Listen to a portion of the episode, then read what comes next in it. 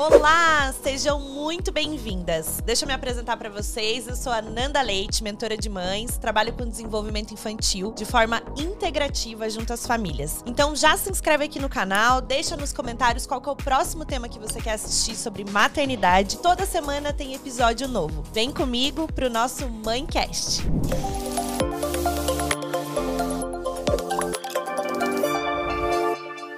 O tema de hoje é saúde bucal. A nossa convidada, ela tá gravidinha, gente, de 12 semanas do Vitor. Ela é cirurgiã dentista, especialista em odontopediatria, laser terapeuta com ênfase em atendimento para bebês, consultora de amamentação, especialista em freios orais, sócia de uma clínica de saúde infantil aqui em Curitiba. Seja muito bem-vinda, doutora Charlene Men. Muito obrigada. É, tô muito feliz que você tá aqui. Ai, eu tô super feliz também. Muito obrigada pelo convite. Obrigada a você. Parabéns pelo teu trabalho fantástico, maravilhoso. Ele é muito importante para as mães. Informar as mães é a melhor coisa que a gente pode fazer. Não, e aqui a gente vai trazer muita informação e orientação a respeito de saúde bucal infantil. Gente, esse tema é maravilhoso. Então, é, quero te agradecer, né? Porque a tua disponibilidade, tua atenção principalmente. E ela é odontopediatra da minha filha. Então, tô dando um, um chá aqui de.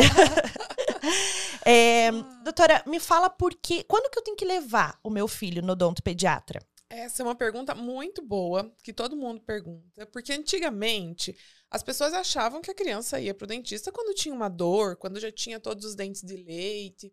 E, enfim, pela Sociedade Brasileira de Odontopediatria, a primeira consulta é recomendada com seis meses.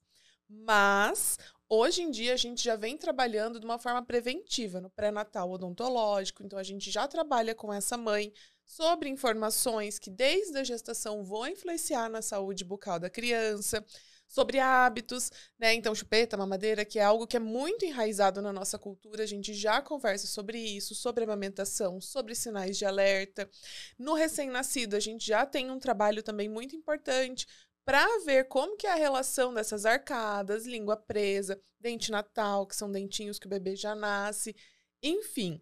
É, a orientação oficial é seis meses, mas a gente já tem muita coisa para trabalhar com essa família já antes desse período. Nossa, é muita coisa mesmo, né? A é gente nem sabe de tudo isso. Então não. você vai falar tudo pra gente. Como claro. é que, que, que faz, o que, que não faz, o que, que pode, o que, que não pode. Porque acho que surge muita dúvida, né? Muito. A gente não tem toda essa informação sobre saúde bucal, assim, de bate-pronto. A gente tem que ficar pesquisando o que, que acontece, o que, que não acontece, Sim. né? Quando que nasce, o que, que faz.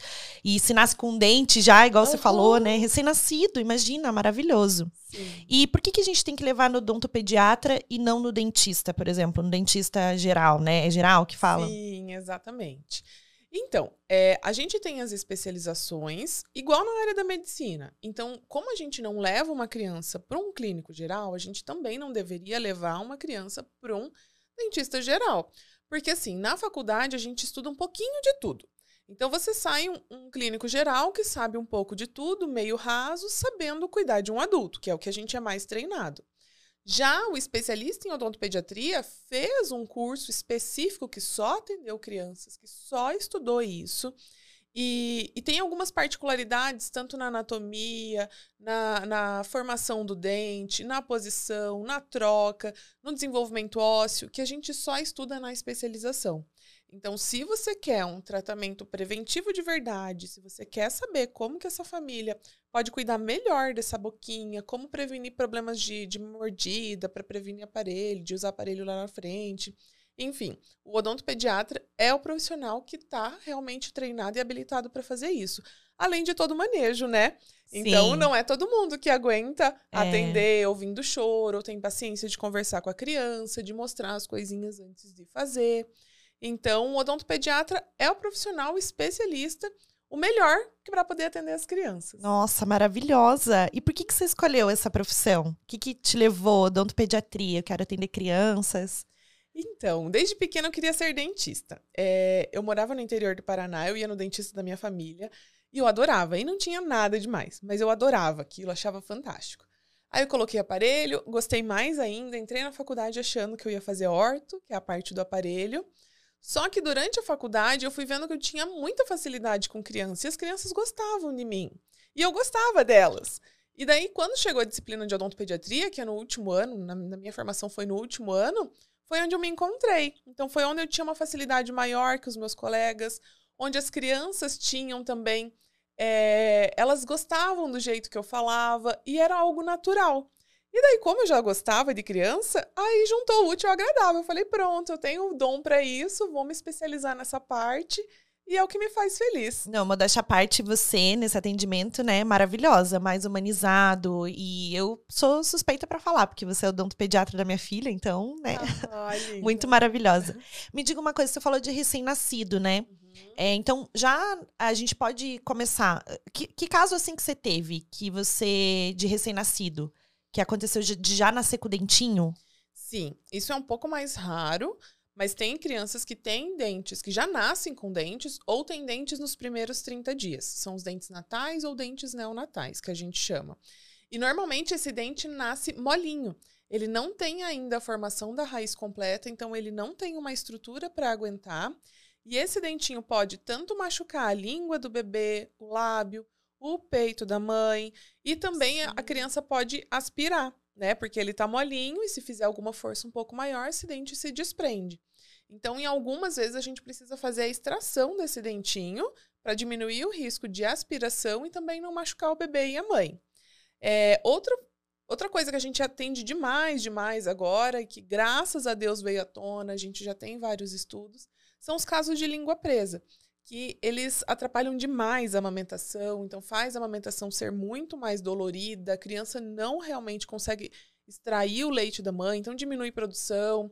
E esses são os casos que a gente mais atende de recém-nascidos. Por isso que você foi fazer é, consultoria de amamentação, né? Exatamente. Eu não pra trabalho você se especializar, como? mas aí para você entender como funciona esse universo, para você trazer para os seus atendimentos, até para orientar uma mãe nesse caso, recém-nascido, o que, que pode, o que, que não pode, freio lingual, tudo isso, né? Exatamente. Muito maravilhoso. E aí você fica completa, né? Sim, é completa assim na orientação. Eu sei orientar é. muito bem quando a mãe precisa de uma consultora, enfim mas não trabalho como consultora, até porque o mundo da amamentação é um mundo à parte. Dá para fazer uma faculdade inteira só sobre o assunto de amamentação.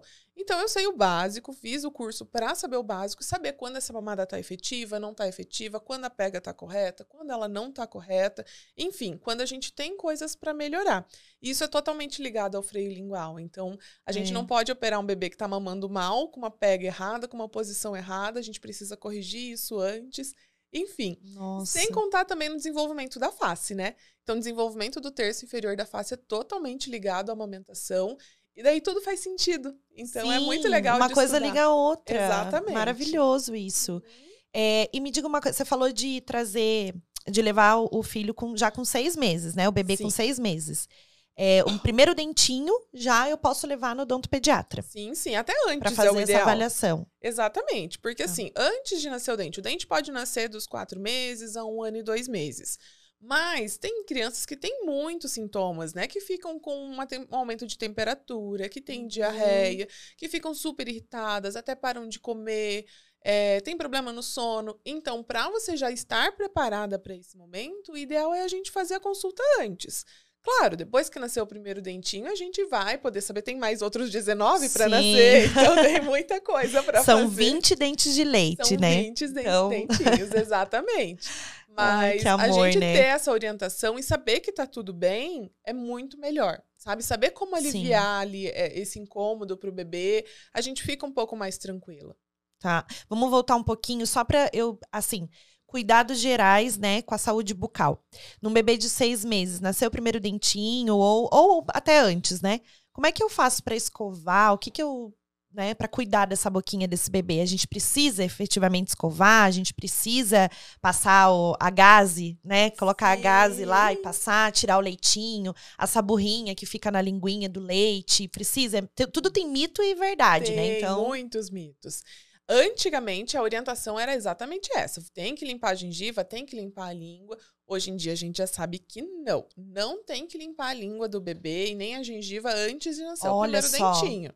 E, inclusive, se essa linguinha fica com muito resto de leite, é um sinal de alerta. Essa língua não está funcionando da maneira correta. Seja por um freio, seja por uso de bicos artificiais, enfim. A língua do bebê não pode ficar branca, ela tem que ficar rosinha. Né? Então, essa, essa, esse leitinho que fica por cima, ele tem que ser deglutido. Então, a escovação em si só vai começar no nascimento do primeiro dentinho. Uhum. E também é muito importante falar que a escovação começa com escova e com pasta. Porque muitas vezes a gente vê aquelas famílias que estão usando a dedeira, que é aquele de silicone, Sim. com as sardinhas mais grossas para limpar, e aquele é um massageador. Então, às vezes, Olha. a gente se confunde também. Ah, eu vou usar a dedeira, que é mais fácil, meu bebê deixa melhor, mas ela não escova.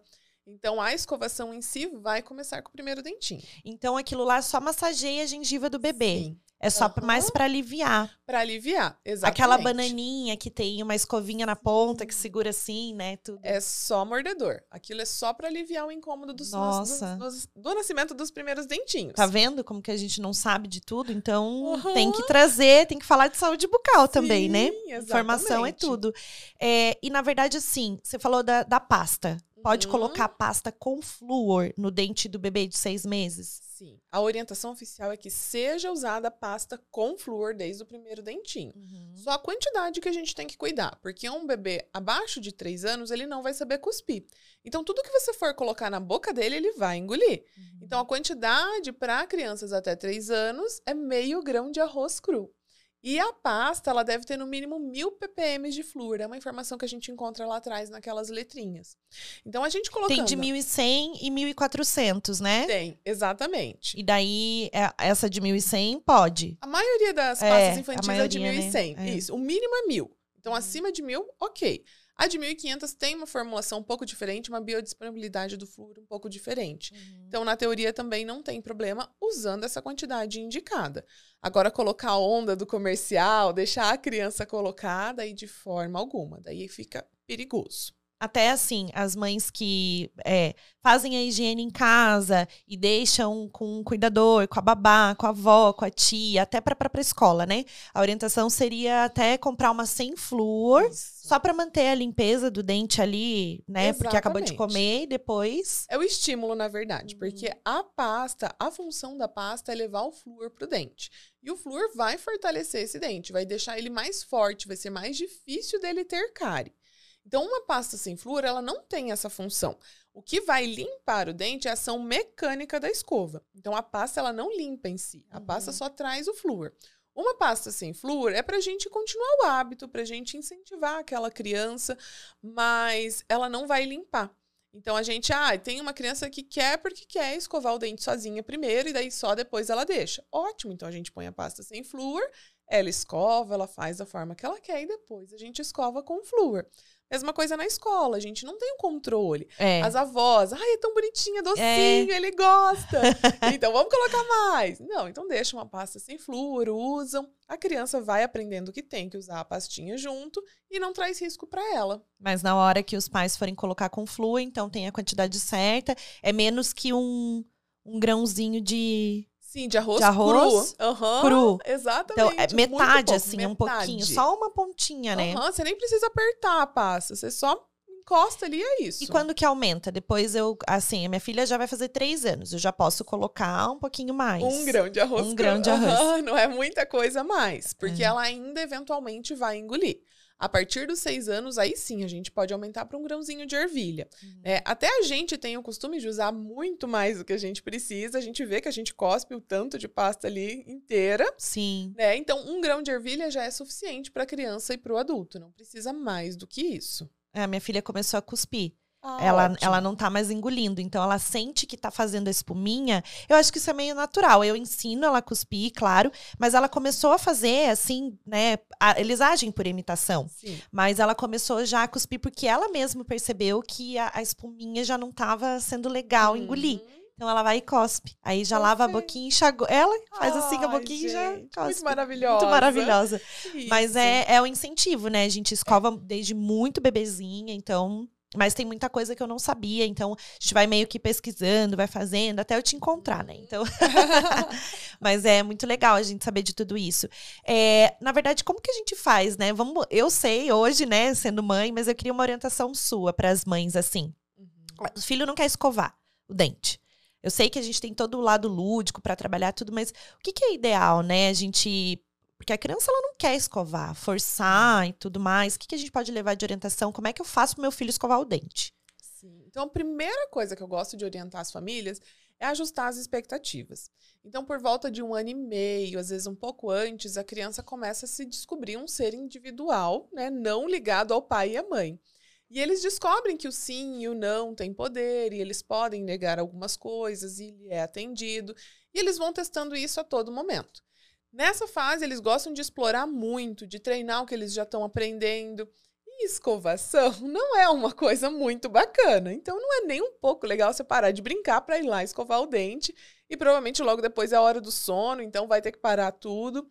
A criança não gosta, a maioria. Né? Claro que a gente tem exceções, são raras, mas a maioria das crianças de um ano e meio até três anos é muito complicado a escovação. Qual que é a nossa orientação oficial? É, a gente escovar na frente deles, a gente mostrar um livrinho que tenha realmente uma criança escovando, a gente mostrar exemplos, o primo, o irmão, a gente escovar junto, é, a gente ter bonecos que a criança possa escovar o dente. Então, isso já vai criando um incentivo, só que isso não funciona todos os dias. Então, isso você vai perceber na maioria das famílias que um dia funcionou super bem. No dia seguinte, você faz exatamente a mesma coisa, já não funcionou. E você vai tentando. Tem dias que você vai conseguir, tem dias que você não vai conseguir. Só que escovação é questão de higiene, né? Então é igual tomar banho, é igual cortar unha. A gente não pode negociar essas coisas, porque senão a gente é. vai perder o controle. Então, se a gente tá já num período que não tá conseguindo fazer uma escovação boa, a criança não quer de forma alguma, a gente conversa com a criança, fala: olha, isso é para o seu bem, a mamãe e o papai precisam fazer isso, porque senão vai crescer bichinhos no seu dente e a gente vai precisar daí tratar. E é algo que não é tão legal quanto a gente escovar em casa. Então, por isso, eu vou segurar um pouquinho, vou fazer uma escovação muito rápida, sem te machucar, e logo depois a gente volta a brincar, logo depois a gente vai fazer alguma coisa legal. Sim. Então, a gente tenta de tudo. Se a gente não conseguiu, a gente vai para outra forma. Igual troca fralda, né? Quando a criança é. tá com a fralda suja é. e não quer de jeito nenhum, chega uma hora que você falar, meu filho, eu preciso fazer isso. Vai ser rápido, eu sei que você não vai gostar, mas logo depois a gente volta a brincar e tá tudo bem. É, e o mais importante também é a gente dar autonomia para a criança. Sim. Então, se eu estou é, fazendo isso na frente dela, eu já estou mostrando, né, que aquilo ela tem que fazer também, que, né, envolver a criança nesse processo não é o. Eu sempre falo que, né, que não é o resultado que a criança escovou, é o processo. Como que você envolve a criança? Então, eu sempre levo para o lado do lúdico. Então, eu falo, filha, ó, o Cascão, ele é o doutor dentista agora. Eu falo lá o nome, cada dia é um nome, não tem como ser, né? Sim. Pego várias bonequinhas, várias, né? E vou fazendo. E aí, cada dia é, é isso que você falou, não funciona sempre. Uhum. Então, quando ela era menorzinha, eu deixava ela deitada. E aí eu pegava alguma coisa, eu assim, ou na boca, ou algum bichinho, ou alguma coisa para ela olhar para mim. Sim. Então, um mordedor, eu mesma fazendo, para daí eu conseguir escovar. fazer ali, escovar, escovar, escovar. E aí eu fui trazendo ela, envolvendo nesse processo. Então, hoje ela já fica na altura da pia. Isso é dar autonomia para criança, né? Exatamente. É a gente envolver no processo, mostrar aqui é a torneira, deixa ela abrir a torneira. Deixa ela subir sozinha. Sim. Deixa ela pegar a escova, só não vai deixar ela colocar pasta. Sim. Porque a pasta tem a quantidade, né? Mas olha, deixa a mamãe te ajudar. Então eu ajudo ela. Ela sabe que se ela apertar vai sair bastante, eu já vou orientando. Então eu acho que é mais. Isso é a forma integrativa de você envolver a criança no processo. E daí o que muitas famílias falam é que fazem isso, mas depois a criança não deixa. Ela quer fazer tudo sozinha. É. Então aí depois a gente tem que ter o jogo de cintura, de falar, olha. É, mas eu falo, filha, não fez com a ciguinha no dente de cima. Perfeito. Então você vai ouvir a escovinha na mão dela, oriento. Então Ótimo. é o processo, isso demora. Então isso. tem que ser feito o quê? Criado o quê? Um hábito. Tem que Exatamente. ser todos os dias, né? Desde pequenininho. Exatamente. E outra coisa também muito importante que eu falo na, muito nas consultas é, o que vai realmente evitar que a criança tenha cárie é a dieta, é a alimentação. Então, não é tanto sobre a escovação.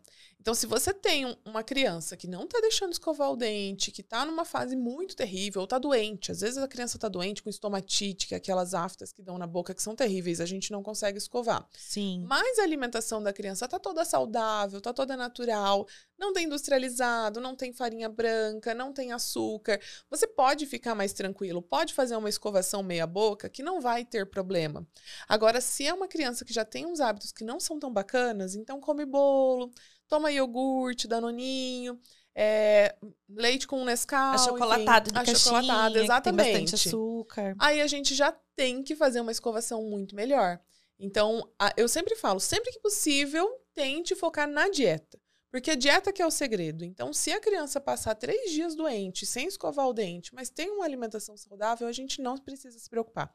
Essa criança não vai desenvolver cárie. Sim, e aí eu- a gente volta. A mãe escolhe uma batalha. Então eu cheguei e falei pra você, doutora, eu dei um dia sorvete pra ela, né? E já era tarde, porque a gente tava voltando e ela pediu sorvete, sorvete, sorvete, porque ela queria e viu, enfim. E aí eu falei, olha, ela dormiu no carro, porque aí ela comeu, né, na casa da, Uhum. da pessoa que a gente tava. E aí é, ela, ela comeu e já comeu mais um doce. Eu falei, bom, ela vai voltar dormindo, não vai dar pra eu escovar o dente que eu vou despertar ela, né? Então a gente já vai com essa consciência pesada. Ai, meu Deus, vai dar cárie, né? Sim, mas a cárie não dá numa vez assim. Exato, aí né? você me tranquilizou. Porque o que que acontece? É isso que você falou. Então, durante a semana, eu mantenho sempre essa dieta, né? Fruta, verdura, é o açúcar natural da fruta, tudo que a gente pode fazer pra evitar. Então, ela não come açúcar. Não Sim. tem açúcar na dieta dela, não tem doce, não tem iogurte com açúcar, não tem nada de açúcar praticamente. O que vai ter é a farinha que você falou, porque aí ela come um pãozinho, um pão de leite, macarrão, isso tem o Sim, açúcar, Mas né? se for poucas vezes, não fizer parte da base da dieta dela, É. não vai ter problema. Uma vez na semana ela come macarrão, Tá enfim. tudo bem, tá tudo indo. bem. Só que final de semana a gente sai, ela vê as coisas, né? Ela E tem acesso pedir. e vai pedir. Então, Uhum, é isso que a gente tem que tudo é parcimônia. O que exatamente. você puder fazer pra evitar. Só que aí eu fiquei com a consciência pesada. Foi esse dia Ah. específico que ela dormiu sem escovar o dente. Imagina. E a gente fica assim, ai, vai dar cárie. Porque existe muito, muitas coisas que a gente não sabe, né? Por exemplo, anestesia, antibiótico. Mas vamos entrar nos, Hum. nos, nos mitos e verdades. Sim, vamos lá. É, vamos voltar um pouquinho. Chupeta. Chupeta e mamadeira. Vamos falar de bico. O que, que é mito? O que, que é verdade pra chupeta e mamadeira? Então, é, muita gente pensa que é só. Ah, vai só entortar os dentinhos. É só isso que vai acontecer. Mas não é bem assim. Então, a mamadeira, além dela promover o desmame precoce, então, um bebê que mama mamadeira e mama no peito, é, a gente sabe que tem mais chances de desmamar sozinho antes do tempo dos dois anos do que um bebê que só mantém o peito. E além disso, a chance dele ter contato com açúcar muito mais cedo é maior. Porque esses leites, essas fórmulas, enfim, composto lácteo, que agora está mudando de nome, é, eles têm açúcar na, na, na composição. Então é um leite um pouquinho mais docinho. E isso, para mudar para achocolatado, para mudar para um iogurte adoçado, é muito fácil. Então, a mamadeira, é, ela também aumenta a, a chance da criança ter contato com açúcar frequente. Né? Porque depois a gente vai conversar que a cárie depende da frequência da ingestão do açúcar. Então, a mamadeira, além da deformação óssea, que eu já vou explicar com a chupeta, ela tem ainda esse, esse perigo. A chupeta, o que, que acontece? Ela faz um movimento exatamente o contrário do que a gente precisa para amamentação. Então, ela fortalece alguns músculos que deveriam estar fracos e ela enfraquece os músculos que deveriam estar fortes. Então, ela faz uma bagunça muscular aqui na, na parte oral da criança. E o que, que isso acontece? É, quando a criança tem um- crescimento, como os músculos que vão dizer para onde a criança deve, para onde que deve crescer, se esses músculos estão bagunçados, a gente tem um crescimento totalmente errado, totalmente desfavorável. Então não é só sobre o dente estar torto, é sobre o músculo estar errado, é sobre a fala não estar legal, é sobre a alimentação, a mastigação, a deglutição, a respiração. Então, uma chupeta, uma mamadeira, ela influencia em tudo isso. Então não é só o dentinho torto. O dentinho torto é a parte fácil, isso é tranquilo de corrigir. Resolve com o aparelho, né? Exatamente. Mas a parte muscular. Então, a parte muscular, ela demora muito mais tempo para a gente conseguir desenvolver e voltar ao que era, ao que deveria ser. E muitas vezes, quando a gente faz né, a parte da fono, que daí vai reorganizar isso, já é tarde demais. Já teve um crescimento deficiente dessa face, a, a criança já está com o céu da boca muito profundo, que vai atrapalhar na respiração. Então, não vai ser uma respiração tão tranquila quanto deveria ser. Enfim, bagunça tudo. Tudo, É. tudo. É muito polêmico essa questão da chupeta, porque eu já vi mães que amamentam, que deram Uhum. chupeta e Sim. fluiu, foi até o final. Mas a gente trazendo que a chupeta ela faz confusão de bico, é verdade, né? Não é um Sim, mito. não é Ela mito. faz confusão de bico.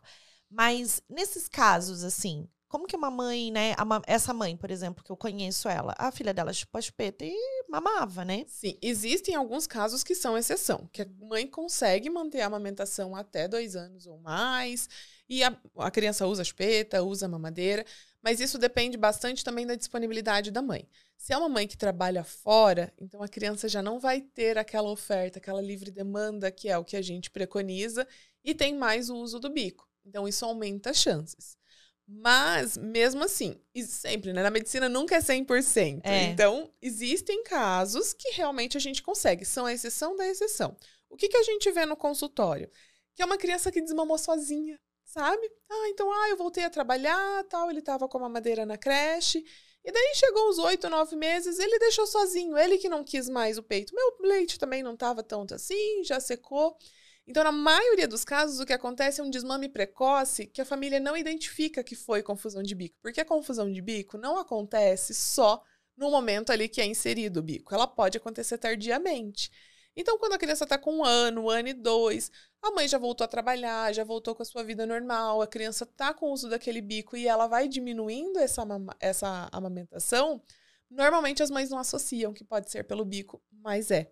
Então, uma criança não vai desmamar sozinha antes dos dois anos, se não tiver bicos artificiais. É extremamente raro a gente Porque aí a isso. gente chama de sucção não nutritiva, né? Isso. A criança, ela tá chupando a chupeta e tá tudo certo. Ela- Isso. Porque amamentar não é só fome, né? Pra- Não, não. Amamentar é aconchego, é a sucção Sim. não nutritiva, é sede, é frio, é calor, é insegurança. A amamentação Sim. é um conjunto de diversas né, formas de, de amamentação. Não tem só a fome.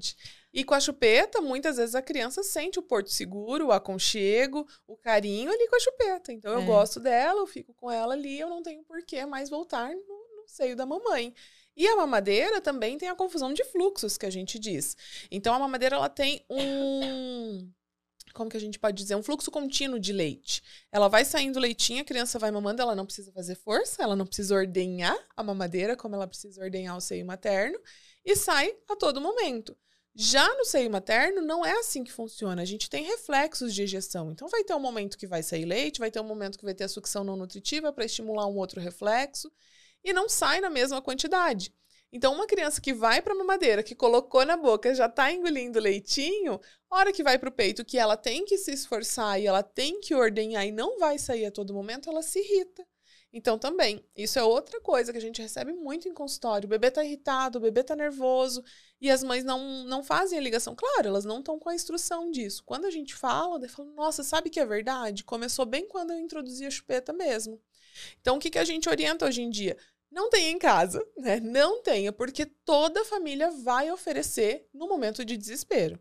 E com aquela bebê novo, aquela vida completamente de ponta cabeça, você com restrição de sono, enfim, não tá pensando muito. Chega um momento que você fala, ah, eu só quero dormir um pouquinho mais. Você tem em casa, você oferece.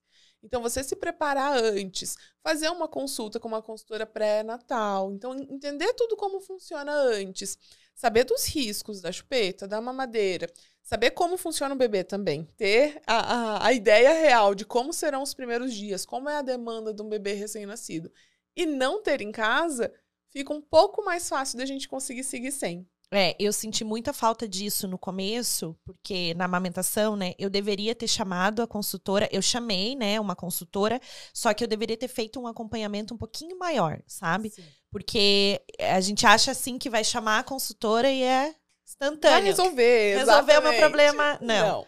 não é assim que É um funciona, é um processo. Só que, no meu entendimento, é, a minha filha, ela tava tendo crises pra, pra, pra sugar, ela ficava irritada com as perninhas pra trás, assim, é, como se tivesse, sabe, empurrando a perninha, Aham. assim. Então, ela ficava tendo esse tipo de crise, assim, na hora da amamentação.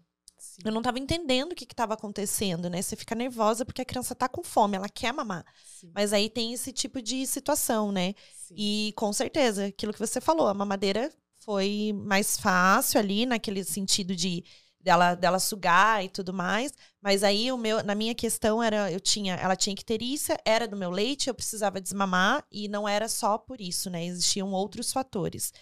Mas que foi um conjunto do porquê eu Sim. desmamei ela, né? Mas realmente, é, a gente não pode falar nunca mais, né? É muito, muito forte, muito pesado, mas hoje, com uma segunda filha, um segundo filho, talvez eu não ofereceria a chupeta. Porque Sim. depois, pra tirar minha filha, É um caos.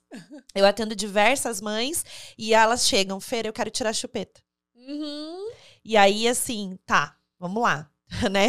Sim. Primeiro eu preciso entender como você se sente. Sim. Como, é, como que você lida com o choro? Como que você se sente? Uhum. Vamos fazer um teste primeiro? Qual que é a sua tolerância a Exato, isso? porque você vai voltar com privação de sono, seu filho vai acordar chorando, a chupeta ela funciona como uma indução e associação do sono. Sim. Então, de maneira integrativa, não é simplesmente arrancar a chupeta da criança. Eu passei por esse processo e eu sei o que é. Então, Uhum. hoje talvez eu não ofereceria. Então, eu tô falando talvez porque eu também não sei. Claro, não, a gente não pode né? falar A gente não nunca. fala nunca mais. Mas a tua Exatamente. orientação como profissional é não dê. Porque a gente sabe que tem tudo isso que você falou. Sim, ou se você né? for dar, esteja ciente do que pode acontecer e remova o mais cedo possível. Então, é óbvio, não, nunca como profissional eu vou indicar de forma alguma, mas eu também nunca vou julgar uma mãe que ofereceu e que precisou daquilo. Sim. Então a gente não tá na pele da outra pessoa. A gente, a nossa função é orientar o que é melhor de acordo com a realidade daquela família. Assim como tem famílias que eu atendo que falam: "Eu não vou deixar a chupeta, tá bom assim, eu quero". Então tudo bem. É, Eu por isso que eu oriento. sempre pergunto. Eu oriento dessa forma também. Como você vai se sentir, como você se sente, como é que você lida com essa situação. Não é simplesmente arrancar a chupeta da criança. Sim. Eu preciso entender como que a mãe está. E o estado Exatamente. emocional da mãe, daquela mãe. Sim. Não adianta eu falar pra mãe, ó, você vai fazer isso, isso e isso como orientação prática. E aí vai acontecer, o que, que vai acontecer? Tem todo um processo. A mãe não tá preparada pra tirar a chupeta. E tem a realidade daquela família. Às vezes está passando por um momento difícil, um momento de luto, ou chegou um irmão mais novo. Exato. Como que você vai falar? Tem Então, todo, eu preciso analisar o cenário da criança, que ambiente que ela Exatamente. está inserido. Tirar chupeta, mamadeira, desfraude é a mesma coisa. Tem que a gente tem que ter Exatamente. esse olhar para a criança, né? sim, Só que antes de tudo, a gente precisa saber como que a mãe está se sentindo. exatamente, então- é muito importante. É. Muito importante. Doutora, vamos mais de mito e verdade, porque eu adoro mito e verdade na odontopediatria, porque tem muita coisa, né? Tem, Chupeta bastante. e mamadeira, a gente já. É, hum, antibiótico. Faz mal pro dente? Sim. então, não. O antibiótico não Olha faz só. mal pro dente. Antigamente era usada uma classe de antibióticos que sim, manchavam os dentes, mas isso há muito, muito tempo não é mais utilizado. A gente já sabe qual é o antibiótico que pode utilizar com bebês, com crianças e qual não pode. Agora sim, o antibiótico, o xarope, enfim, a maioria dos medicamentos infantis são extremamente doces. Tem muito açúcar para disfarçar aquele gosto não tão agradável do medicamento. Sim. Então, se a Inclusive criança... o ferro, né? O ferro é, tem doce de leite. Exatamente, tem muito açúcar. E ele- Essência enfim, de doce de leite. É, Jesus. tem bastante coisas ruins. Enfim, se a criança já tem uma dieta cariogênica, que a gente diz, então ela já está acostumada a comer o pãozinho, a bolachinha, o iogurte, o achocolatado, e aí tem mais o açúcar da, do medicamento, claro, ele vai contribuir sim para a formação de cárie. Mas não é ele o culpado, não é ele. Se é uma criança que tá, nunca comeu açúcar, nunca comeu nada de doce, e vai tomar um antibiótico, precisa tomar um antibiótico por um curto período de tempo, ela não vai desenvolver cárie por conta disso. Agora, uma criança que precisa usar um uso crônico do antibiótico, várias vezes por dia, várias medicações por dia, a gente tem que adequar os momentos da, da administração desse remédio junto com a escovação. Então, assim, no geral, não, não causa. Mas existem casos especiais de geralmente famílias atípicas que precisam de muita medicação que precisa daí sim de um ajuste, tá? Mas da mesma forma que a gente falou. Ele é não causa a cárie, no no sentido da cárie, mas no sentido de enfraquecer os dentes. Ou Não. de nascer uns dentes enfraquecidos devido muito antibiótico. Não é um antibiótico, é a doença em si. Então, assim, ó, crianças que têm a PLV. Então, geralmente passam por um período ali de um perrengue que você não tá sabendo o que tá acontecendo, a criança não tá legal, o metabolismo não tá bacana, até que descobre. Nessa fase, existem dentes permanentes se formando. Então, quando o bebê nasce, já tem formação de dente permanente.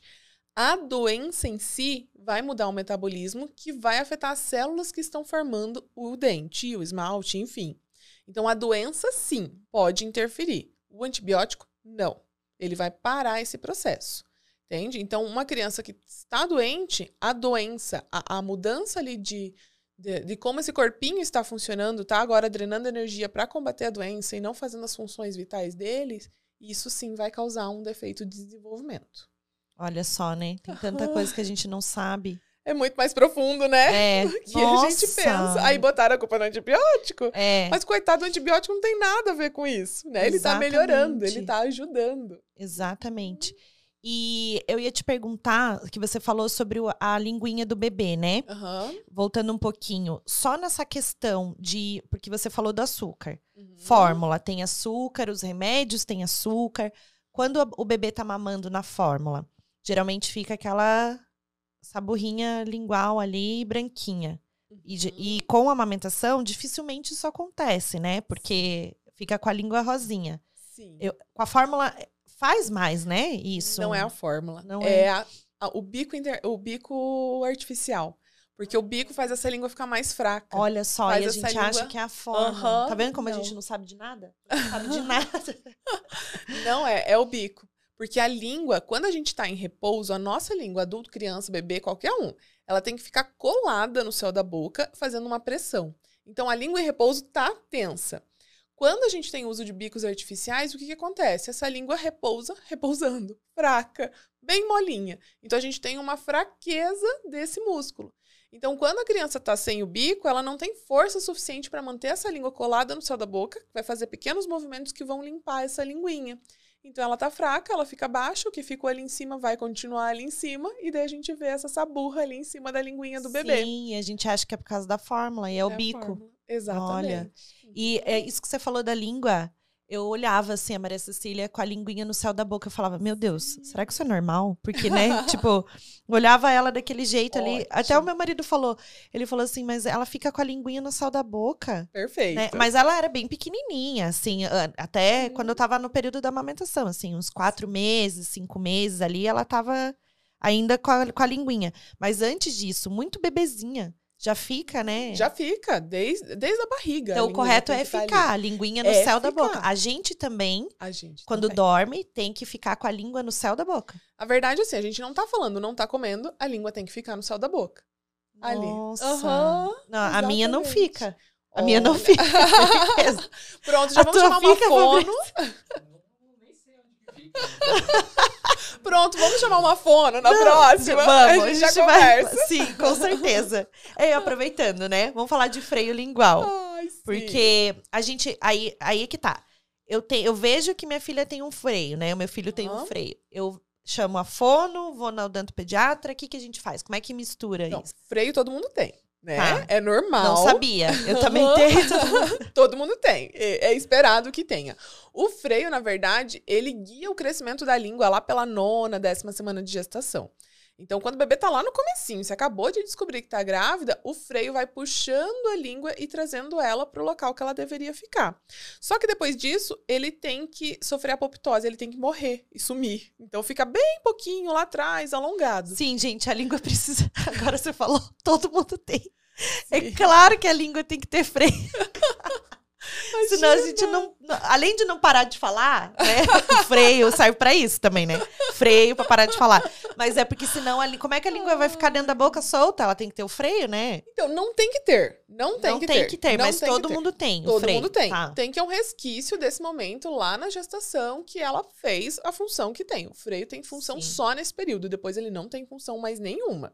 Então, se você remover o freio, não vai ter problema nenhum. A língua não vai ficar solta demais. Não existe isso. Tá? Então, é. Esqueci o que você falou. Agora tava Normal, pensando na normal. É tanta coisa.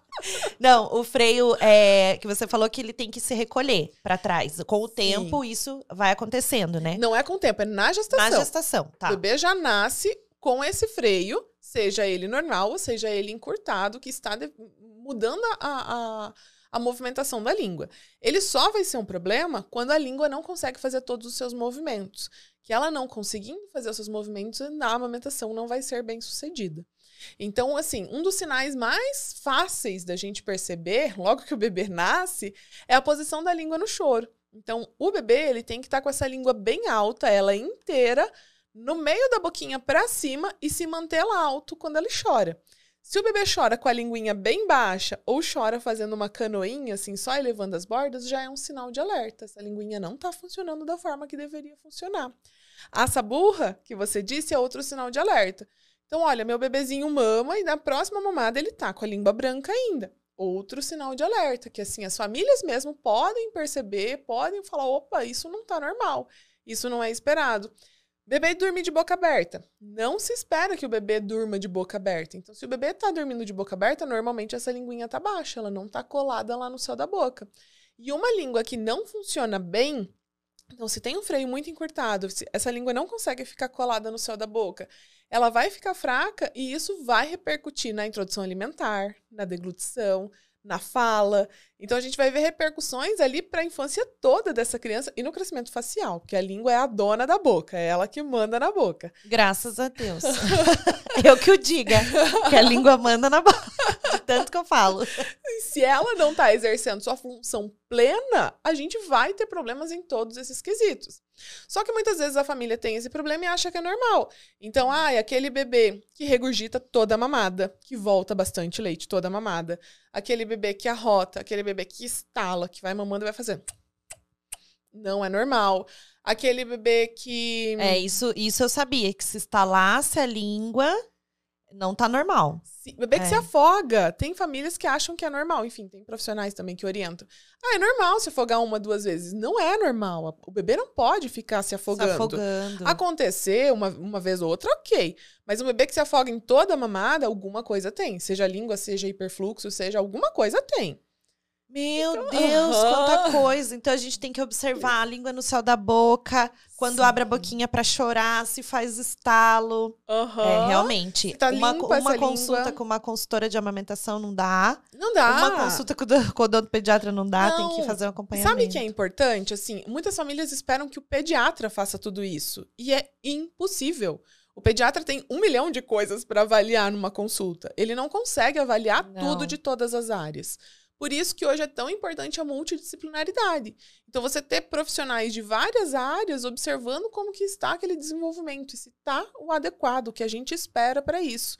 Porque se você for depender de uma pessoa só, é injusto. Aquela pessoa não tem condições de se atualizar em tudo. E o pediatra tem mil coisas para ver, muito importantes também.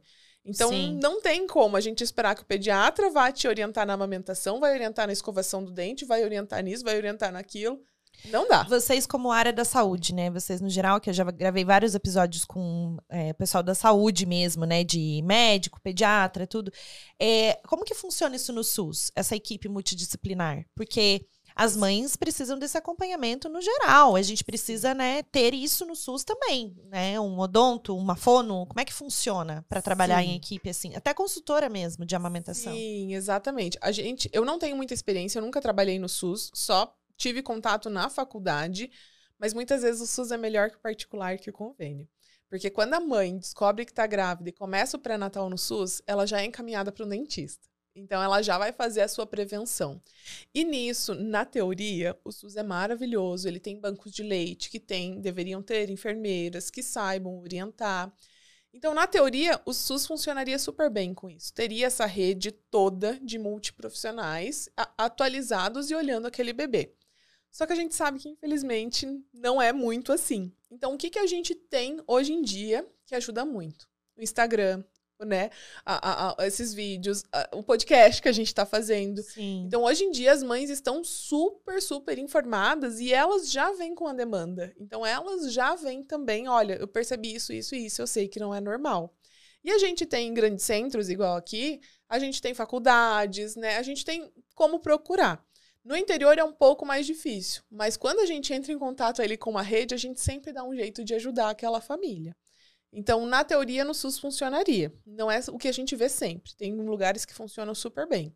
Sim. Mas depende bastante. É, depende muito, né? Depende de onde a mãe tá também, cidade, o que, que faz, o que, que não faz. Sim. Por isso a internet ajuda bastante, mas a gente também precisa saber é, o profissional que tá falando. Não é qualquer coisa na internet que a gente tem que, né? Exatamente. A internet, assim, eu acho que serve para te orientar, você entender e ver se aquilo faz sentido para você e tirar dúvida com o profissional que está ali te atendendo. E muito vai do olhar da mãe com a criança também, né? Porque Exato. às vezes a mãe tá desesperada com alguma coisa ali e ela quer atendimento rápido, ela quer, né, não tá entendendo o que tá acontecendo, a mãe Sim. quer amamentar e o bebê chora, não, ela não entende, não, não, não, sabe fazer ali na hora, pega, como é que faz, como é que não faz. Então, existem muitas pessoas boas que podem falar. Sim, exatamente. E assim, tem uma rede de profissionais que atende de forma gratuita pessoas que não têm Sim. É, condições, enfim.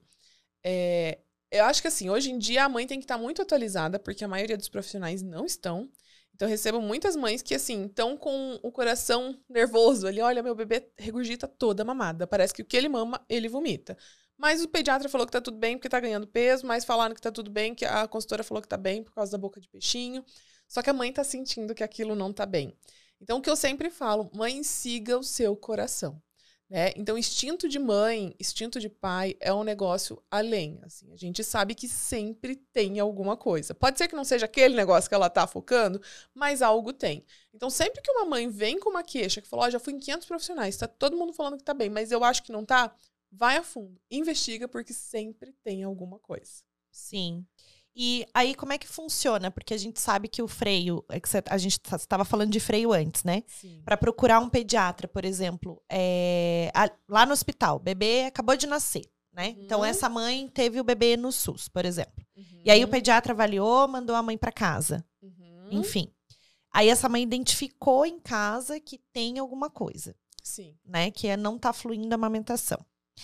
Aí ela tem que procurar uma consultora antes, já leva no odontopediatra. O que, que ela pode fazer ali? Assim, os profissionais que estão mais acostumados a lidar com isso é fonoaudiólogo e odontopediatra, com freio lingual. Porque tudo começa na amamentação, né? Tudo começa na amamentação, mas ter uma boa orientação sobre a amamentação é a base. Então, ela tá com uma pega correta, ela tá numa posição correta, ela tá identificando se esse bebê tá extraindo leite ou não tá extraindo leite, é a base. Então, normalmente, procura um banco de leite, quando não tem condições de procurar uma consultora de amamentação. Se é alguém ali que está atualizado, que está percebendo os sinais de uma língua que não está funcionando bacana, ela pode orientar daí para o fonoaudiólogo ou para o odontopediatra. Mas, na teoria, qualquer profissional de saúde, né, pediatra, enfim, médicos, podem também fazer essa avaliação. Só que existe um treinamento para isso também. Então, não é tão simples assim.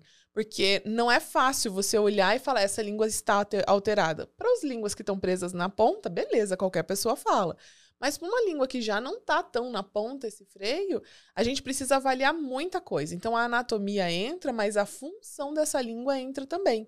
Então entender de amamentação, entender de posição de bebê, se tem preferência de lado, qual é a posição que o bebê mais gosta, como que os pais mais carregam, como que ele dorme. Enfim. É um é, conjunto. É, exatamente. Né? Então a gente nunca vai conseguir fazer um tratamento assim só com um profissional. E, tem, e, e, existe cirurgia, né? Para isso. Uhum. Como que a gente identifica que o bebê precisa fazer cirurgia no freio ou não? Que nem então. a minha então. filha, ela tem em cima, né? Uhum. E a gente acompanha, mas Sim. não é necessário agora. Aqui em cima, que é diferente. Geralmente e... a gente vem embaixo, né? O dela Exatamente. é em cima e vai indo para cima. Ele vai subindo. Isso é. mesmo. Também. Todo mundo tem o freio labial. O bebê nasce com o freio labial grudado lá no céu da boca. E com o crescimento da maxila, esse freio vai migrando mais para cima, porque a maxila vai crescendo mais para baixo. Mas quem vai dar o diagnóstico de precisa ou não é sempre profissional. Uhum. E normalmente é a equipe multi. Então, como é, no Geralmente, meu trabalho... que caso que precisa de cirurgia? Quando a gente vê que esse freio está alterado e é o freio... A língua está com movimentação alterada e é o freio que está limitando. Uhum. Então, quando você vê que o freio é mais curto do que deveria, não está deixando essa língua fazer a elevação e abaixamento que deveria, lateralização, o canolamento, e a gente vê que é o freio que está interferindo nisso, aí a cirurgia é indicada. Mas muitas vezes a gente tem todas essas alterações e o freio não está é, alterado. Tem um freio longo, um freio que deixa fazer esse movimento. É uma língua que está muito fraca. Essa língua pode estar muito fraca por uso de bicos, pode estar muito fraca porque a mãe tem uma hiperlactação, então o bebê não precisa fazer força para mamar, então é quase uma mamadeira. Então pode estar muito fraca porque esse bebê não tem estímulo, porque mama só na sonda dedo. Enfim, é um mundo gigantesco. É. é, gigante, assim. O que os pais Cabe podem observar, avaliar, observar. levar no profissional. Teve algum isso. problema, ou tá vendo, olha, eu sei que não é o esperado e tá assim, vamos O procurar. importante é não desistir ali na amamentação na primeira dificuldade que tiver, né? Sim. né? Tentar eh, buscar uma orientação e uma informação que te ajude a seguir com aquele processo. E Exatamente. também de uma maneira mais leve, porque a gente sabe que Não é 100% possível, né? Sim. To- tem casos e casos, tem mãe que Sim. também não quer amamentar, então a gente Exatamente. precisa respeitar a escolha da mãe e amamentar é mãe e bebê, né? Então é mãe Exatamente. separado, porque existe a cabeça da mãe, todo esse envolvimento, não é 100%, a gente não, não prega aqui que ah, não, vai, não. Não, A tem gente tá precisa avaliar. lados. Exato, tem que ser né? bom pra mãe e pro bebê. Então, Exatamente. E cada família sabe a sua realidade. né? Não cabe a Exatamente. gente decidir. Quem tem que Exato. decidir é a família. Vamos voltar no mito e verdade. Adoro.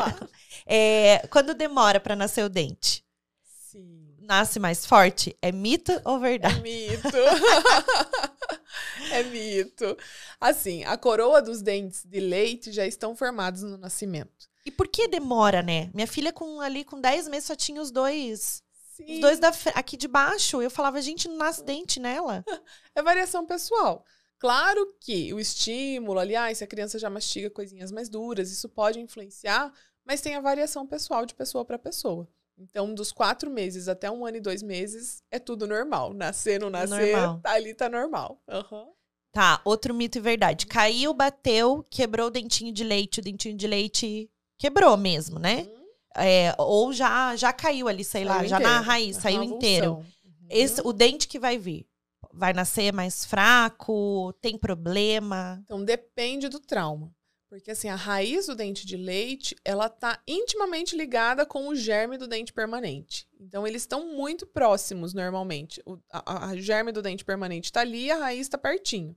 Dependendo de como foi esse trauma, essa raiz pode ter tocado no germe do permanente e pode sim trazer algum defeito ali no, no desenvolvimento do esmalte, da dentina, enfim. Isso pode acontecer, mas depende do trauma. E depende também da variação pessoal. Tem gente que tem os dois muito pertinhos, a raiz e o germe, tem gente que tem mais longe. Então, por mais que seja um trauma muito grande, não pegou e não vai ter nenhuma repercussão.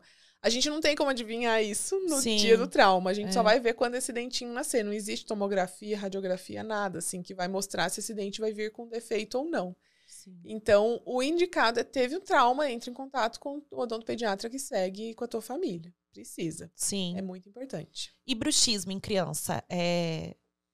Vem, porque criança não pode ter bruxismo sem dente. Ou pode? Também não sei, né? Não. Tanta coisa que a gente não sabe.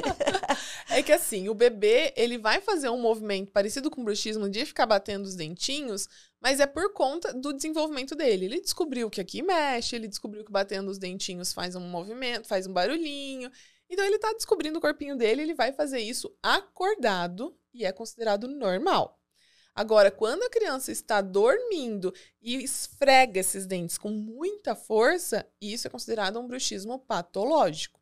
Então, antigamente achava que ah, era normal, é assim mesmo, Tem mas hoje em dia não. patológico e fisiológico. Sim, o fisiológico é esse, do bebezinho. O bebezinho vai fazendo, mexendo ali, tocando os dentinhos acordado, tá ok. Ele tá descobrindo. Claro, a gente distrai, a gente não vai deixar o bebê fazer aquilo, mas é o que a gente considera como normal.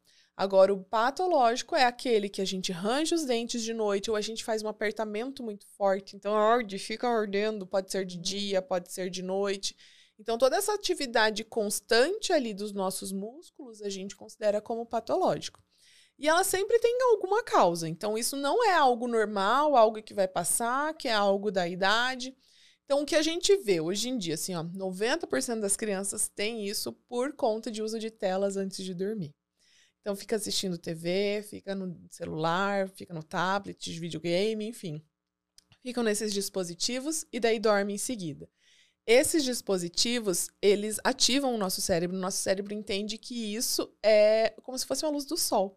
Então, opa, luz do sol é dia, vamos produzir hormônios para a gente ficar ligado. Só que a criança dorme. E daí acontece o bruxismo. Outra coisa também, outra causa muito comum de bruxismo em criança é a respiração bucal. Então, na respiração bucal, quando a criança abre a boca e dorme com a boca aberta, a gente tem uma tendência de ficar mais relaxado, de trazer esse queixinho mais para dentro. Trazendo esse queixinho mais para dentro, diminui a passagem de ar lá para trás. O cérebro manda uma mensagem, bota essa mandíbula para frente para eu poder respirar, para ter mais, mais oxigenação. Aí bota para frente, os dentes tocam, faz o bruxismo. Então, assim, a maioria, a imensa maioria do bruxismo na infância se resume a essas duas Nossa causas. senhora. E como que trata? Plaquinha. tem que então. dar. Porque como é que vai colocar plaquinha na Placa criança? não trata, né? É. A placa só evita o desgaste, ela não trata. Você só faz um coxambrezinho ali para a criança passar sem ter o desgaste. A gente tem que agir na causa. Então, se é telas, é fazer higiene do sono. Então, uma hora, duas horas antes de dormir, zero telas. Vamos ler um livro, vamos ler um gibi. Por ansiedade, Aham. diversos fatores, né? É um Sim. conjunto. Por isso tem que avaliar e observar tudo, né? Tudo, Um exatamente. contexto. Nunca é uma causa só, né? Nunca é uma causa só. E não adianta tratar a causa, tem que tratar a origem. né? O que, que tá Exatamente, causando o que, que tá causando? isso? A É. gente tem que ir lá. E nisso. Agora, usar a plaquinha, tá? Você só tá tampando só com a peneira. Você não É. tá tratando a causa. A criança vai acordar com dor, a criança vai ter problema na ATM, é, que na articulação ali mais pra frente, se a gente continuar dessa forma. Então, Nossa, é aí a causa. bruxismo é terrível, né? Horrível. Meu marido tem. E, ah, meu Ah. Deus, de escutar. é ruim escuta, pra quem escuta. escuta, é Eu ruim tô ouvindo, parece que ele sente. vai quebrar todos os dentes. É essa meu a sensação. Deus. Nossa senhora. Exatamente. Tá louco. E quebra. É. E quebra. Outro mito e verdade. Aparelho. A partir de quando que essa criança pode usar aparelho no dentinho? Em geral, em geral, mais ou menos 4 5 aninhos, a criança já está apta para usar. Claro que tem casos Quatro, que cinco antes. anos. Aham, claro que tem casos que depois. Mas o que que acontece? O aparelho na criança, ele não vai mexer no dente, ele vai mexer na arcada. Então lembra que a gente conversou que chupeta, mamadeira, respiração pela boca deforma essa arcada? Então, se essa arcada não está crescendo da forma que a gente gostaria que crescesse, esperaria que crescesse, não vai ter espaço para os dentes permanentes. E daí sim é o momento da gente mexer nessa arcada. E só na infância a gente tem a maleabilidade óssea que a gente consegue adequar. Então, se a gente deixa, fala, não, criança não usa aparelho, eu não vou colocar isso no meu filho, vou deixar para tratar na adolescência. A gente já não consegue mexer na parte que aí óssea. consodoli, com, com, esqueci. Solida. consolida o osso, né? Exatamente. Então não adianta, vai calcificando tudo ali pra usar já. Já foi. Aham, exatamente. Já passou. Já passou o tempo. Então é na infância que a gente corrige. A gente corrigiu a base óssea, a gente corrigiu aonde os dentes devem vir, os dentes vão nascer na posição correta se os músculos estiverem também coordenados. Mas e antes, mas 4, 5 anos, nem trocou os dentinhos ainda. Uhum. Não, por, por isso, por isso a gente vai mexer no osso, a gente não vai mexer no dente. Ah, Entendeu? olha É só. um aparelho ortopédico, não é um aparelho ortodôntico. Não é aqueles quadradinhos, sabe? Dos brackets. Não. É um, é um aparelho que vai dentro da boca, que mexe no céu da boca, que mexe em posição de língua. E normalmente a gente precisa de fono junto também. Uhum. Porque lembra quando a gente era criança que todo mundo botava aparelho, tirava aparelho e voltava tudo. Bota aparelho, tira aparelho, voltava tudo. Por quê? Porque o que vai manter os dentes no lugar é um equilíbrio de forças, onde o dente joga o de- onde a língua joga o dente para fora e a- os lábios e bochecha jogam esses dentes para dentro. Então, se esses músculos estiverem equilibrados, vai ficar uma arcada legal. Agora tem uma língua presa. Essa língua não consegue fazer a força que deveria. Você tira o aparelho, volta tudo que estava antes. Nossa, gente. Ou você tem o respirador bucal. Tem aqueles dentes mais pra frente. Você põe o aparelho, traz os dentes, fica lindo, maravilhoso, mas não corrigiu o problema da respiração bucal. Então, tirou o aparelho, volta tudo pra frente, porque essa língua vai estar empurrando. Tudo culpa da língua. A língua. E dos músculos. Na É, verdade, porque- de todos esses. Ah, Mas a língua manda na boca. É, A estímulo, manda. tudo, né? Tudo. Então, tudo, tudo tá relacionado com a língua mesmo. Ah, Nossa exatamente. Senhora. Doutora, e fala um pouquinho de laser terapia. Onde que a gente. O que, que a gente pode usar? Como é que pode usar em criança? Sim. Ah, o laser é fantástico, assim, né? Eu Quando- sei, não posso falar. Quando a gente descobre o uso do laser, assim, a vida muda. Mas, assim, o uso na cirurgia de freio, ele é fantástico, né? A gente consegue fazer uma cirurgia muito mais segura, com menor risco de sangramento, de hemorragia e infecções por conta dela, é, por conta do laser. Qualquer cirurgia ali na boca que a gente consiga usar o laser fica um pouco mais segura, porque a gente diminui esse risco de sangramento, que é o risco maior que a gente tem. É, mas o laser de baixa potência, o laser terapêutico, ele é fantástico para lesões. Então, assim, ah, a criança bateu, tá com um lábio desse tamanho, tá com dor. A gente fazer o laser, a gente acelera a cicatrização, acelera também a drenagem daquele tecido, então diminui o inchaço, diminui a dor, é muito bom. Outra coisa que eu sou apaixonada por laser, nem sei mais tratar de outra forma, é quando a criança tem estomatite que, é que são aquelas lesões de, de afta na boca inteira, né? Que fica com a gengiva, Sim. com a afta. A criança não consegue tomar água, não E consegue pé, mão, comer. p- pé, mão, Pé, mão, boca, aftas normais. Então, todas essas lesões que atrapalham a vida da criança. Que dói, né? dói pra caramba, que arde, que a gente não consegue comer. Quando a gente usa o laser, elas cicatrizam muito mais rápido e diminui muito a dor também. Sim. Então, o laser é sensacional. Sensacional. A gente, ama. Gente, eu sou prova viva disso, porque, né, doutora? A Cecília caiu, bateu a- boca aqui nessa parte, Uhum. no lábio inferior, e, e cortou assim, cortado mesmo, né? Porque o dente bateu, o dente de cima cortou. Então, o laser no outro dia, eu já. Porque a boca cicatriza muito rápido. Muito Só rápido. que o laser ajuda demais. E acelera. Então, e não só isso, né? Ela mordendo aqui do lado, ficava só Sim. aquela mucosinha, o tecido aqui, de tanto que ela mordia. O laser ajudava muito. Então, foi um tratamento mesmo. É. E ajuda demais. É Nossa, incrível, né? Muito Você fala maravilhoso. como é que pode, poucos segundos ali resolveu, tirou com a mão, é, é incrível. Com Incrível certeza. Não, eu queria só trazer mais um ponto que eu acho que é muito importante, que eu acho que agora você tá falando bastante na, na- na- nos stories, né? Eu vejo você falando na, na tua página. Uhum. sobre a escova elétrica. Sim. Porque é, eu, eu até vou, vou testar, porque eu nunca tinha parado pra pensar. É mais fácil. Porque Sim. chega onde a escova não alcança mesmo, né? E você não precisa fazer o movimento, você só coloca ela no local e vai passando. E ela já vai fazendo a remoção ali da placa. A escova elétrica ela é muito boa. A gente vê pelos estudos científicos que ela remove mais placa do que a escova manual. Então, ela é sim recomendada. Normalmente, criança abaixo de 3 anos não tolera muito bem a escova pelo barulho, pela sensação. Vou testar. Vou testar e Pode- eu te conto. É que a Cecília, né, é outra coisa. A gente não pode colocar ela, como já se- parâmetro. ela né? já senta na tua cadeira lá e já abre a boca, ela já deixa Sim. contar os dentes. É, é- ela é aquele ponto fora da curva que a gente não considera. Muito Mas, maravilhosa. aham, mas normalmente as crianças aceitam depois dos três anos. Eles super curtem, né? Porque acham o máximo aquela coceguinha, mas mesmo assim tem que ter o acompanhamento de um adulto. Porque não adianta só usar a escova, você tem que passar em todas as faces dos dentes. Então a escova elétrica é sim indicada, ela é muito boa, tanto para criança quanto adulto. Em adulto tem algumas ressalvas, porque adulto pode ter sensibilidade, pode ter retração gengival, então a gente vai ter que escolher uma escova um pouco mais macia, não vai usar em todas as escovações, enfim. Mas em criança, ela é muito boa. Muito boa, né? Uhum. E então, só pra gente fechar essa questão do- dos mitos e verdades, né? Que esse quadro tá muito maravilhoso, principalmente na, na tua profissão.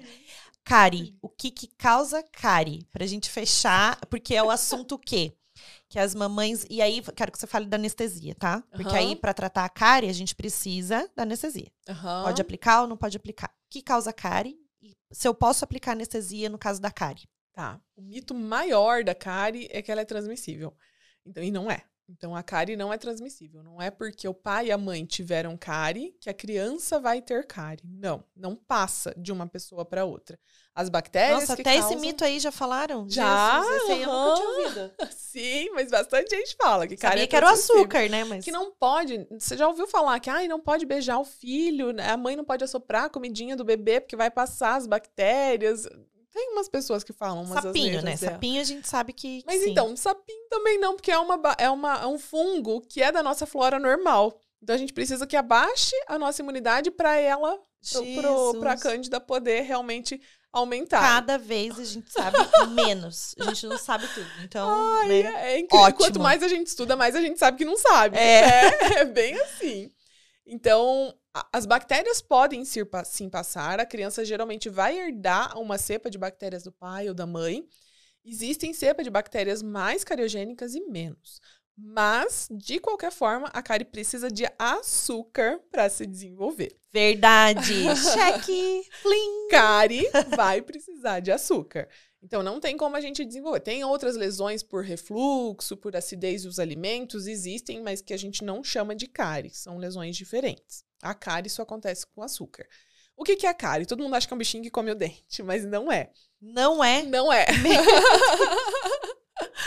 a cárie é assim. é, toda vez que a gente escova os nossos dentes, a gente tira, deixa o dente limpinho e vão grudando nos nossos dentes proteínas, bactérias e elas vão formando uma comunidade. A gente consegue sentir passando a língua nos dentes quando fica áspero. Isso são as bactérias que estão grudadas. As bactérias vão se organizando ali até que chega um momento que elas estão tão organizadas que assim que tiver algum substrato, algum açúcar, elas vão consumir esse açúcar e vão liberar um ácido. Esse ácido vai descalcificar o dente, e isso que é a cárie. Isso acontece o tempo todo na nossa boca. Então, ah, a gente comeu uma fruta. Vai, vão ter algumas bactérias que vão comer ali a fruta que a gente está comendo. Isso que eu ia falar, excesso de frutose, é, isso é outra coisa, mas comer muita fruta, o açúcar da fruta, dá tem alguns estudos que dizem que sim, mas ainda não foi comprovado. Mas o ácido da fruta, então uma fruta ácida, muitas vezes vai causar erosão. Vai também o ácido desgastar esse dente, mas de uma maneira diferente da cárie. Então a cárie, ela é o desequilíbrio quando essas bactérias estão comendo muito açúcar, produzindo muito ácido, estão descalcificando demais aquele lugar. A nossa saliva ela tem capacidade de tampão. Então, se isso acontece uma, duas vezes, a gente vem com a saliva, a saliva banha aquilo tudo e para esse processo. E também a gente parou de comer, a bactéria para de produzir o ácido. E a saliva vai repondo o cálcio que a gente perdeu. Então, vai repondo essa desmineralização. Ocorre a, remineralização, que a gente chama. Só que, por isso que eu ia falar da frequência de consumo. Se a gente senta, come uma caixa de chocolate de uma vez e depois não come mais por três dias, a gente não vai desenvolver cárie porque o ácido só foi produzido Nesse momento que a gente comeu, mais 30 minutos depois, a logo veio a saliva, fez a capacidade de tampão, E a escova ajudou também, e a né? escova ajudou. Calma, é outra coisa. Nossa. Calma. Agora, se a gente come ali uma bolachinha, daí daqui meia hora mais outra, daqui pouco um pãozinho, aí a gente come um docinho. Toda hora está acontecendo essa produção de ácido e a saliva não tem uma capacidade tão grande de resolver isso. E aí a cárie se forma. Então, a cárie é dependente da frequência de consumo de açúcar. Tem alguns estudos que dizem que tanto açúcar, farinha branca, enfim, carboidrato fermentável, a gente precisa de sete exposições ao dia para formar uma cárie. Além disso. Que acontece com facilidade na vida da gente, né? Facilidade. É muito. o cafezinho, é o chá, uhum. é tudo, né? É uma bolachinha que eu peguei é... aqui, uma balinha e vai. E, e, além disso tudo, a placa bacteriana ela precisa estar organizada para ela formar. Então não é eu escovei o dente, eu comi um doce, ela vai formar a cárie. Não, ela tem que estar tá numa estrutura, ela tem que estar tá funcionando como se fosse uma cidade ali. E isso leva tempo. Isso leva mais de um dia para ela se organizar. Então isso também depende da escovação. Então, se você fez uma escovação fantástica e comeu o doce, você não vai ter cárie porque as bactérias não tiveram tempo de se organizar. Agora, se você faz uma escovação meio mais ou menos, deixa uns pontos ali com placa, elas já estão organizadas e vem o açúcar, aí sim elas vão formar o ácido que vai formar a cárie. Entende como é complexo? Sim. Não é tão fácil assim. Então, a gente pensando friamente, não é fácil de ter uma cárie. Então, tem que ter muito consumo de açúcar, tem que ter uma escovação bem ineficiente, porque a gente orienta três vezes por dia. Então, três vezes por dia você não chegou naquele local, você não limpou aquele local e você está consumindo muito mais açúcar do que é recomendado. Então tem que ter um esforço para formar a cárie. Sim, tem que organizar as bactérias uhum. para daí formar, né? Então até Exatamente. chegar nisso leva é, tempo. Leva tempo. Nossa. Leva tempo. Então não é fácil. E aí tá com cárie, posso dar anestesia? Então, essa é outra coisa, assim, que mudou muito, né, ultimamente, nos últimos anos. É, a gente sabe hoje em dia que a gente não precisa remover toda a cárie da cavidade, principalmente cáries maiores. Então, antigamente, qual que era a orientação? O que, que a gente aprendeu na faculdade? Você tira tudo que está escuro até chegar no tecido branquinho, bem vivo, normal. Então você fazia aquelas panelas enormes. Tanto que todo mundo falava, ai, dentista destruiu meu dente. Era um pontinho desse tamanho e ficou enorme. Hoje em dia, com também o advento da resina, que é diferente do amálgama, que é aquele escurinho, a gente consegue só remover a cárie. Mas as técnicas mais modernas dizem pra gente que a gente só precisa remover as cáries das bordas para você colocar a resina, enfim, o material, ele selar bem, que o que ficou por baixo vai ficar paralisado, vai morrer e não vai evoluir. Nossa. Então, com isso, a gente consegue tirar a cara em criança sem usar anestesia. A gente usa quando ela está muito profunda, quando a gente vai chegar num, num tecido que ele é, é vascularizado, inervado e a criança vai sentir dor. Por isso que os dentistas que estão mais atualizados, na maioria das vezes, não usam anestesia para fazer restauração em criança. Aí o problema vai... é a broca. O problema é o barulho da broca. Sim, o barulho da broca. Mas daí não o dá odonto... para vocês mandarem lá, não sei, para o fabricante para colocar uma coisa então, silenciosa, porque é isso que assusta. Já saiu um laser que não faz barulho. É. Só que é bem barato, assim. A gente pode trocar um apartamento por ele para comprar. Mas na broca, um laser? Não, não. Ele é um laser ah, que é um tira a cárie sem encostar. Não é a broca. Não é broca, sem Nossa. barulho. Então já temos, já temos essa tecnologia. Só que ela ainda é muito cara e não é acessível para a maioria da população. Então, por mais que o dentista, ok, seja um dentista rico e tenha dinheiro para comprar aquilo, a gente precisa cobrar para pagar aquele investimento. Então, o valor de uma restauração seria absurda, né? Se a Sim. gente usasse. Já tem dentistas de adulto aqui em Curitiba que usam.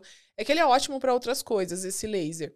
Mas, assim, a gente já tem essa tecnologia. Eu imagino que em poucos anos já vai ser mais acessível e a gente vai conseguir ter em consultório. Só que aí entra também o manejo do odontopediatra. Então, você mostrar, fazer com que aquele barulho, aquela trepidação na boca seja parte de uma história que você está contando e a criança entre nessa história, faz toda a diferença. Sim, com certeza. É. Porque não adianta, né? Vai ter o barulhinho e assusta, e eles acham que vai acontecer alguma coisa, enfim. Mas tem criança que adora, então depende muito também de como você lida com aquilo, como a família lida. Então, se a família está muito ansiosa com aquele tratamento, vai passar essa insegurança para a criança, vai ser um tratamento mais difícil. Se é uma família mais tranquila, confia no profissional, a criança percebe isso e confia na história que a gente está contando, em tudo que a gente está fazendo ali, e ela vai, e ela leva super bem. Então, assim, eu, a, eu, a maioria, a imensa maioria dos meus pacientes não tem o problema de usar broca e, e usar o barulhinho, o motorzinho, porque eles lidam super bem com tudo isso. Tudo vai da condução, né? Como é, depende de tudo. Sim. Exatamente. Profissional, da família, da, da dor da criança. Às vezes a criança acabou de bater, tá com a boca super doendo, você vai querer fazer uma limpeza, não é o momento de fazer. Ou a criança doente, tá com febre, é. também não é o momento, ela não vai estar tá colaborando. Então, depende de várias coisas. Lembrando, de novo, né? O processo integrativo com a criança. Exatamente. Como você trazer esse lado humanizado em tudo, uhum. né? Pra gente poder tratar a criança com respeito nesse sentido, mostrar pra criança a importância de ir no dentista, tudo isso. Então, Sim. não é tão fácil, a gente sabe disso, né? A gente tem que né? Não, e Batalhar os detalhes, tal, porque tudo para escovar contam. o dia a dia, para comer, para tudo, né? Principalmente as crianças que comem mais doce. Poxa, é tão é complicado, os pais não têm, né, toda essa informação para a gente levar assim, ó, agora você faz isso, faz aquilo. Porque tem livre acesso a doce, tem que escovar, tem, é uma série de fatores. Então, Sim. e a cultura do Brasil é muito forte também é, com doce. Com doce. Então a maioria dos avós acham que vão agradar a criança, relacionam amor com doce. Sim. Então, não é por que, que eu não posso dar né, um chocolate para essa criança. Eu quero mostrar que eu gosto dela. É. Então, é, é, bem difícil. É um trabalho de formiguinha, mas vale Tadinho, a pena. Tadinho, ele não come doce ainda. Uhum, exatamente. não, ele não come. Nossa, mas mama nessa idade, é. aí vem isso também, né? Você fala, gente. É, tudo vai da que é parcimônia, né? A gente não, eu acredito assim, a gente não precisa proibir o doce, não precisa, né? A gente tem que mostrar que aquilo também Sim é, faz parte, né, daquele universo deles, mas é com parcimônia, Exatamente. é o que tem ali, é o que dá equilíbrio. Então. E não ter na dieta no dia a dia. Exato. Né? E aí eu posso abrir uma exceção. Então, claro. Então, quando eu abro a exceção, Tranquilo. eu fico tranquila, né? Exatamente. Então, minha filha não come chocolate, mas ela já experimentou. Sim. Então, assim, eu tenho. Mas é porque ela não gosta, não tem isso no dia a dia dela, entendeu? Então.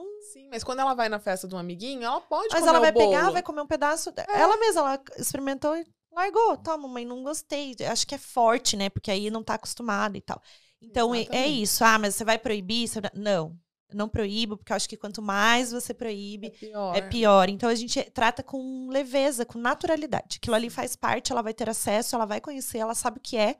Mas o mais importante é como eu faço isso, né? Como eu Exatamente. Né? Mostro para ela que aquilo existe, que a base. E a base também, até os dois anos, você seguiu as orientações, você fez tudo da forma correta. É. Então, ela desenvolveu o paladar para alimentos saudáveis, para alimentos naturais. A hora que chega a hora de conhecer essas coisas, tudo bem para ela, não é um vício, ela não é. precisa disso. E ela adora ir no dentista. Ah, linda! Na odontopediatra, a doutora Charlene, maravilhosa. A gente está encerrando, mas eu acho que a gente trouxe muita informação e muita orientação, foi muito legal, eu amei. Mas eu queria que você já deixasse a tua rede social aqui, onde que as pessoas te encontram, para que você, né, para a gente falar mais sobre isso no dia a dia. A doutora Charlene sempre está levando muita informação, abre caixinha, responde, fala, ela faz vídeos também, né? Faz e até Sim. na hora da consulta, né? Você manda vídeo agora, achei muito legal. é muito Já bacana. falando com a criança antes, isso é muito humanizado. Então, é, queria que você deixasse uma mensagem para as mães. Pode falar para essa câmera claro. aqui, né, Fabrício ainda. É, sobre saúde bucal infantil, onde hum. te encontra e o que, que a gente pode, né, falar sobre isso, dessa parte mais humanizada, né, do teu atendimento. Perfeito. Então, o meu Instagram é arroba o meu nome mesmo. Lá eu sempre compartilho as coisas, né, do que a gente vivencia todo dia, do, dos congressos que eu vou, dos novos estudos que estão saindo. Então, eu gosto de conversar e contar as novidades. Os bafafás da área da saúde, que eu sempre dou a minha opinião também sobre as coisas que saem. E, e agora também vou divulgar mais a minha gestação, como que eu vou estar tá levando, Ai. né? Porque, inclusive, é bem provável que meu filho tenha língua presa, porque o meu marido tem. então, eu vou, vou, vou mostrar tudo, né? Vou mostrar o dia a dia. Agora, não só como profissional, como mãe também. Então, podem me seguir lá, podem me mandar dúvidas, a gente conversa, não tem problema nenhum. E foi um prazer participar. Prazer Muito foi obrigada. todo meu. Nossa, foi maravilhoso, eu amei. E eu acho assim, ó, eu, eu sou, né? Como é que eu posso falar? Como é que a gente fala? É. Modéstia à parte. Sim. Esqueci, me fugiu a palavra. Enfim, né? Enfim. eu sou suspeita. suspeita. Sou suspeita para falar da doutora Charlene, porque eu amo o trabalho dela. E se você gostou desse vídeo, compartilha com mais mamães, porque eu acho que saúde bucal a gente tem que trazer o tempo todo, falar sobre isso. É muito importante, como qualquer assunto dentro da, maternidade, da maternidade né? Mas trazer informação e orientação com profissionais maravilhosos como eles que sentam aqui para trazer, dedicam o seu tempo, né? Aqui a gente trazer informação e orientação cada vez mais. Fiquem com Deus e agora com o bebê na barriga. Sim. Maravilhosa. Deus te abençoe muito. Amém. Muito obrigada. Imagina, eu que agradeço. Beijo, gente.